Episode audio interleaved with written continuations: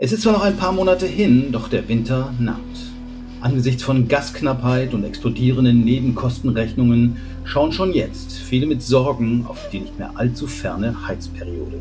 Nicht nur die Nachfrage nach Heizlüftern bricht alle Rekorde, auch der Bedarf nach Brennholz geht steil nach oben.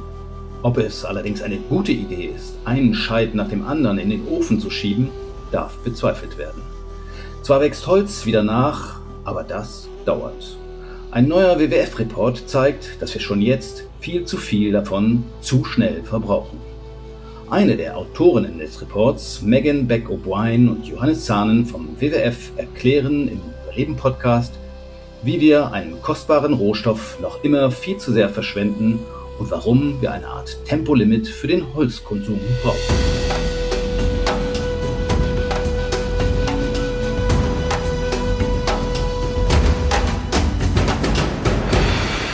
Hallo zusammen und danke, dass ihr Zeit gefunden habt. Erzählt doch mal kurz, was steht drin im neuen WWF-Report? Was wir gemacht haben, ist, wir haben sogenannten Fußabdrücke gerechnet und unsere Fußabdrücke, die fassen äh, die gesamte Menge an Holz, das man braucht.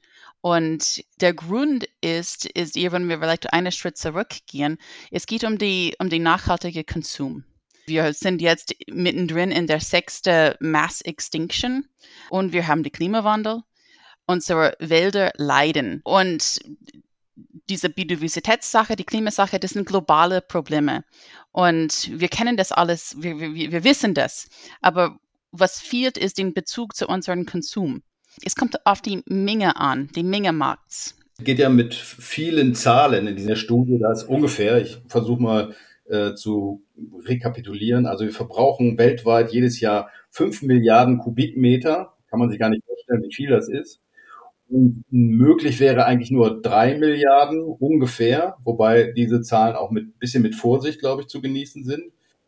Und das heißt also eigentlich ist bei Holz das, was man bei anderen natürlichen Ressourcen auch sieht, dass wir eigentlich im Juni oder im Juli schon durch wären mit dem, was wir eigentlich konsumieren dürften weil so viel nicht nachwächst. Kann man das so zusammenfassen? Genau, I mean, diese drei Milliarden, das ist zwischen drei und 4,2 haben wir das de definiert und das nehmen wir als Vergleichswerte, weil, weil was wir sehen, was fehlt, ist diese, diese Verbindung. So diese Verbindung zwischen, was ist eine Überkonsum? Wie, wie definieren wir das? Wir, wir, wir reden alle von Überkonsum, ähm, aber das hat das hat wenig Datenhintergrund. Und was wir gemacht haben, ist das für, für Holz ähm, zusammengerechnet. Und so das geht um das, was wir inlandisch ernten und brauchen. Das heißt, die Exporte zählen, zählen nicht dazu. Das heißt, wir schauen auf ähm, das, was importiert ist, an Primärholz. Also wir haben erstmal nur versucht zu schauen, wie viel Holz brauchen wir. Wie sicher sind diese Zahlen? Also die, die schwanken ja auch. Also da stand irgendwo, also man könnte zwischen drei und 4,2 Milliarden Kubikmeter verbrauchen. Ähm, wir verbrauchen aber aktuell zwischen 4,3 und 5,0 Milliarden Kubikmeter. Also tendenziell eher zu viel. Und dann ist aber auch noch davon die Rede, dass es illegales Holz gibt, also 15 bis 30 Prozent. Muss man das noch dann dazu rechnen oder? Also diese 15 bis 30 Prozent, die wurden nicht damit reingerechnet, weil es da natürlich keine offiziellen Statistiken und Zahlen drüber gibt. In der Regel ist es so, dass das Holz, das illegal eingeschlagen wird, äh, wenn das in den offiziellen Handel geht, dann wird es quasi gewaschen, mit Dokumenten versorgt und taucht dann in den offiziellen Statistiken auch auf. Das heißt, teilweise ist das Holz, das illegale Holz, hier in den drei bis fünf Milliarden Kubikmetern schon enthalten. Teile dieses illegalen Holzes werden da nicht auftauchen. In Deutschland haben wir ungefähr einen Verbrauch oder einen Konsum an Holz von 1,2 Kubikmetern pro Person und Jahr. Das ist doppelt so viel im weltweiten Durchschnitt. Wofür brauchen wir das oder verbrauchen wir dieses Holz? Wenn man das grob vereinfacht, kann man sagen, dass ungefähr die Hälfte des Holzes, das wir verbrauchen, äh, zu Papier verarbeitet wird oder in Form von Papier verbraucht wird. Und beim Teil, bei der anderen Hälfte, die als Holz äh, zur Verfügung steht, wird ein großer Teil direkt verbrannt. Und der Rest steht dann zur Verfügung für die verschiedensten Anwendungen im Bau, für Dachstühle oder für Möbel etc. Das bedeutet also, dass sehr viel Holz in Form von Produkten verbraucht wird, die eine sehr kurze Lebensdauer haben und beim Verbrennen eben direkt wieder zu CO2 ähm, umgewandelt werden.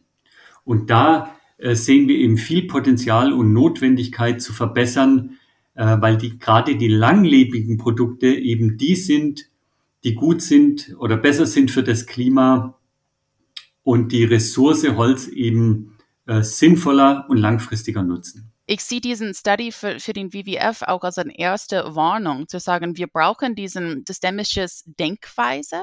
Wir können nicht Holz einfach als Allheilmittel für alles sehen, weil das ist das anderes, was wir, was wir gerade sehen, ist das den Tendenz, ein Produkt aus ähm, Holzfaser, ja, Holzfaser für was anderes zu ersetzen und dann sagen, das ist, das ist, das ist nachhaltig. Und ähm, ich finde diesen, diesen englischen Begriff Greenwishing, ja, das ist eine Wunsche, dass es grün ist, weil, weil ich, ich glaube auch in unserer Gesellschaft, wir wollen ja grün, wir wollen nachhaltig konsumieren, aber nur weil etwas ein Holz, aus ein Holzfaser anstatt ein Plastikfaser oder aus, aus einem fossilen ähm, Fasern oder was anderes ist, heißt es nicht automatisch, dass es nachhaltig ist. Das ist so ähnlich wie beim Plastik auch. Also steht dann auch Bioplastik drauf, aber es ist eigentlich genauso schlecht wie anderes Plastik äh, oder genauso gut. Und so ähnlich ist es beim Holz eben auch. Ähm, es ist ein nachwachsender Rohstoff, den man gezielt wahrscheinlich nutzen muss. Und in der Studie ist relativ deutlich geworden, dass wir jetzt schon, insbesondere in Deutschland und Europa, zu viel Holz nutzen und vor allen Dingen vielleicht für die falschen Zwecke, oder? Genau, und das, genau das ist der Punkt, dass wir, ähm, wir müssen wissen erstmal, wie, wie viel verbrauchen wir und ist, ist unser Verbrauchsniveau nachhaltig. Wir müssen wissen, wir, müssen, wir brauchen diesen Vergleichswerte. Wir haben dann auch so den, ähm, was Deutschland verbraucht, den Fußabdruck, erstmal auch verglichen mit das, was Deutschland nachhaltig produzieren kann. Mhm. Und da liegen wir schon rüber. Das heißt, wir sind schon abhängig von den anderen Ländern der Welt für unsere, unsere derzeitigen Holzverbrauch. Wir haben geredet über die Verwendung von Holz und dass es äh, oft auch verschwendet wird. Aber nun ist Holz ja auch nicht gleich Holz. Ähm, das heißt also, ob ich jetzt so einen Regenwald in den Ofen schiebe oder ob ich irgendwelche ähm, Pellets verheize, die vielleicht aus Abfallholz äh, produziert worden sind, also was weiß ich, aus dem Sägewerk, äh, aus, aus Sägespänen produziert hat. Das ist doch sicherlich auch nochmal ein Unterschied, oder? Ja, also äh, die Studie kommt ja zu dem Ergebnis, dass wir insgesamt heute schon zu viel Holz verbrauchen. Und wir müssen uns ganz dringend Gedanken darüber machen, wie wir den Holzkonsum verringern können. Und ein Ansatz, äh, der immer wieder diskutiert ist, ist die sogenannte Kaskadennutzung.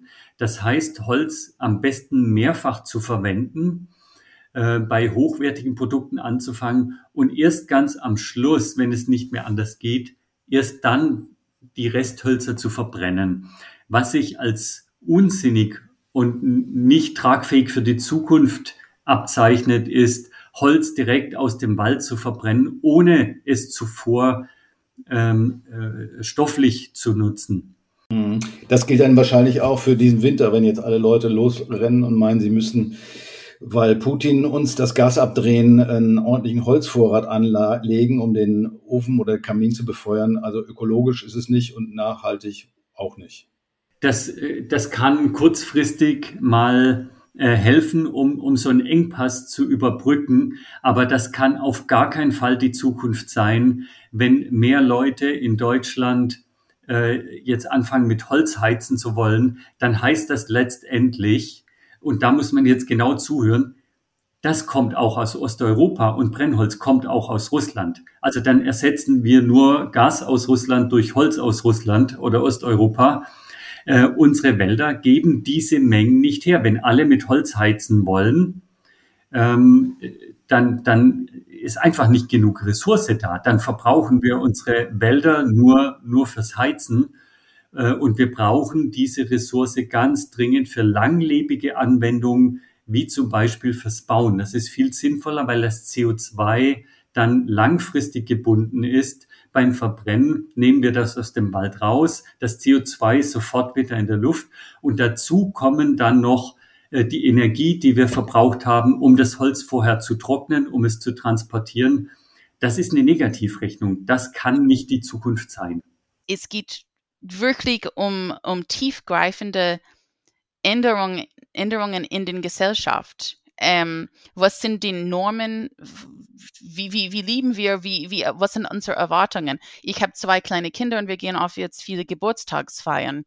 Was man oft sieht, ist, dass nachher man hat eine Mülltüte voll von, von Papierteller und Papierzeugs.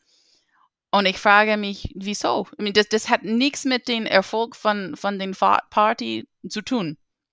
Das ist nur ähm, das, was wir jetzt erwarten, was wir als normal sehen.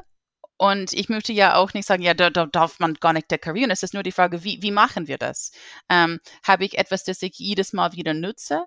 Ähm, nutze ich normale Teller, das ich nachher einfach wasche? Das ist eine, eine Frage von, von den sozialen Normen. Und wo, woraufhin wollen wir als Gesellschaft? Wenn wir das wirklich ernst nehmen mit dem Biodiversitätsverlust, müssen wir bereit sein, mehr als nur auf den, auf den Plastikstrohhalm zu verzichten. Okay, andere Frage. Wir haben gelernt, Holz ist eine knappe Ressource, die man vernünftig und möglichst effektiv nutzen soll. Ähm, in anderen Ländern hat man oft nicht die Wahl. Ich denke jetzt an Afrika zum Beispiel. Die haben, äh, die brauchen Holz als oder Brennholz, weil sie damit kochen und keine Alternativen haben. Äh, ist es so, dass wir anderen Ländern, ärmeren Ländern möglicherweise auch das Holz wegkaufen, wie es bei anderen Ressourcen ja auch der Fall ist? Es geht für mich, es geht vielleicht nicht so direkt um den eigentlichen Holzprodukte, aber eher um den Land. Mhm. So, es geht um den Land, das wir dann brauchen, um ein, für, für die Plantagen. Und die Frage ist, dies, entsteht eine neue Holzplantage an Flächen, das wir brauchen für die Nahrungsmittelsicherheit? Ähm, was sind damit verbunden? Äh, mit, den, mit dem Wasserverbrauch zum Beispiel. Ähm, oder wird ein Primärwald abgeholzt, dass wir dann Platz haben für eine Plantage. Dass wir das, das ist, man, man kann das nicht eins zum eins ziehen. Also wenn man von Plantagen redet, dann muss man natürlich sagen, für die CO2-Bilanz ist das wahrscheinlich egal, oder? Ähm, also für die Biodiversität, klar, ist es super negativ. Ähm, für die CO2-Bilanz ist es wahrscheinlich ähnlich, ob da nur eine Palmöl, äh, Palme wächst oder ein anderer Baum? Nein. Ähm, jetzt, was wir wissen, ist, dass, dass, dass die Waldökosystem, das trägt auch dazu. Das ist eine wichtige Quelle für den, ähm, für den Kohlenstoffspeicher. Und es gibt auch Forschungen, die zeigen, dass alte Wälder besser Kohlenstoff absorbieren und speichern als neue Wälder. Und die, ähm, es kommt auf den Boden an das ist relativ neu, das ist immer noch umgestritten im etwa, aber das sind viele Rechnungen, die, die zeigen, dass äh, naturnahes Wald viel effizienter Kohlenstoff aus der Luft fangt, absorbiert und speichert als einen Plantagen. Hinzu kommt ja auch, dass Plantagenholz ja meistens auch schnell wachsende Hölzer sind, die dann wiederum auch nur für minderwertige Produkte eingesetzt werden, sagen wir mal Eukalyptus oder sowas, äh, die dann hinterher zu, was weiß ich, Paletten äh, verarbeitet werden und die dann nach zweimal Nutzen oder einmal Nutzen äh, weggeschmissen werden. Genau, Genau, es, genau, es, es kommt auch diese Verbindung. Deswegen sagen wir, brauchen ein systemisches Perspektiv. So mhm. es ist, man muss auch auf die, auf die Nutzung schauen. So für was, für was wird es, was wird es genutzt? Was ist da der Zweck mit diesen, mit diesen Plantage? Ähm, ich möchte auch sagen, es gibt schon Beispiele, wo das, wo die, das vereinigen, dass man da, ähm, das sind gute Beispiele, ähm, wo, wo, man, wo man irgendwas restauriert. Man macht dann ähm, diese Landschaft Restoration. Ähm, aber es gibt auch, auch schlechte Beispiele davon. Und das ist wie, wie alles, es ist eine komplexe Frage, ähm, aber das ist risikohaft äh, zu, zu denken, dass ähm, das ist einfach, wir mehr importieren und alles gut ist. Ähm. Äh, natürlich ist es so, dass wir aus den Ländern in Afrika äh, auch hochwertige Hölzer aus den Tropen zum Beispiel importieren oder auch Grillkohle. Und da gibt es sehr kritische Bereiche. Zum Beispiel haben wir festgestellt, dass große Mengen Grillkohle aus Nigeria nach Europa äh, exportiert werden. Das ist ein Land mit einer extrem hohen Entwaldungsrate. Fast die gesamte Grillkohle dort ist illegal. Äh, da äh, sind bewaffnete Gruppen, die am Grillkohleexport verdienen.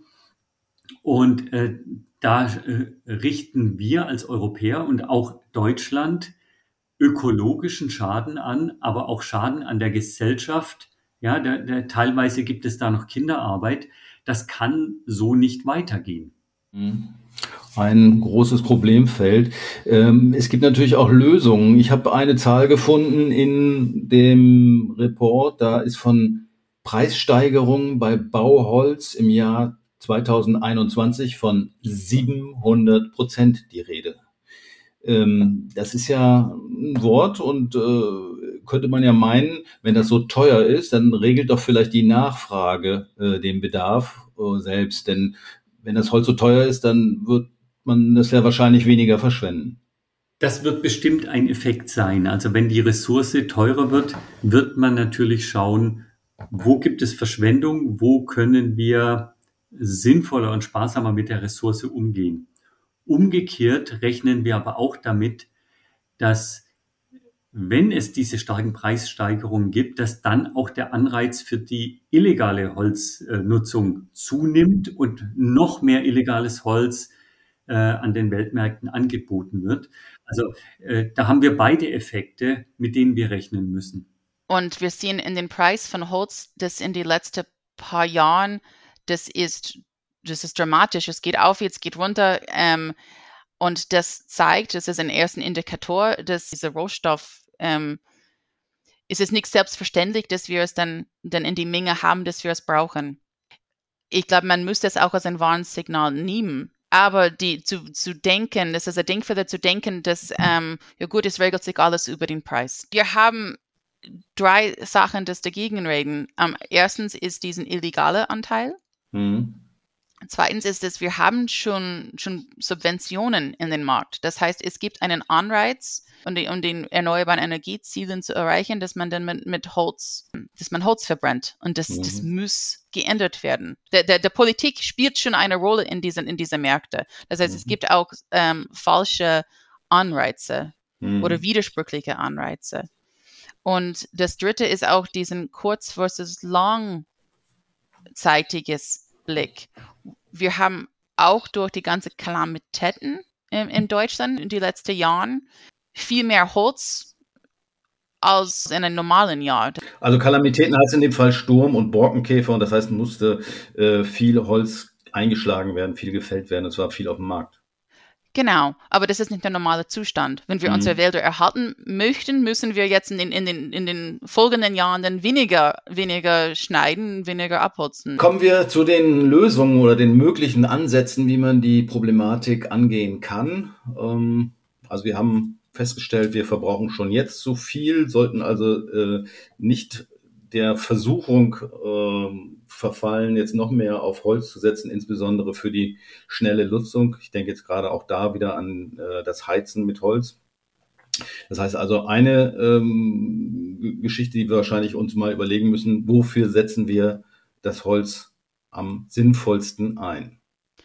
Genau, richtig. Das ist die größte Frage, dass wir auch mit diesem diesen Bericht stellen. Und wir möchten auch nicht sagen, wir haben alle Antworten, sondern das muss jetzt heißt di di ähm, diskutiert werden mit ähm, den Daten im, im Blick. Diese Energienutzung von Holz ist die schlechteste, schlechteste Idee. Ähm, insbesondere äh, die Subventionen, das einen Anreiz für die industrielle Verbrennung gibt ähm, das müssen ab, die, die müssen abgeschafft werden.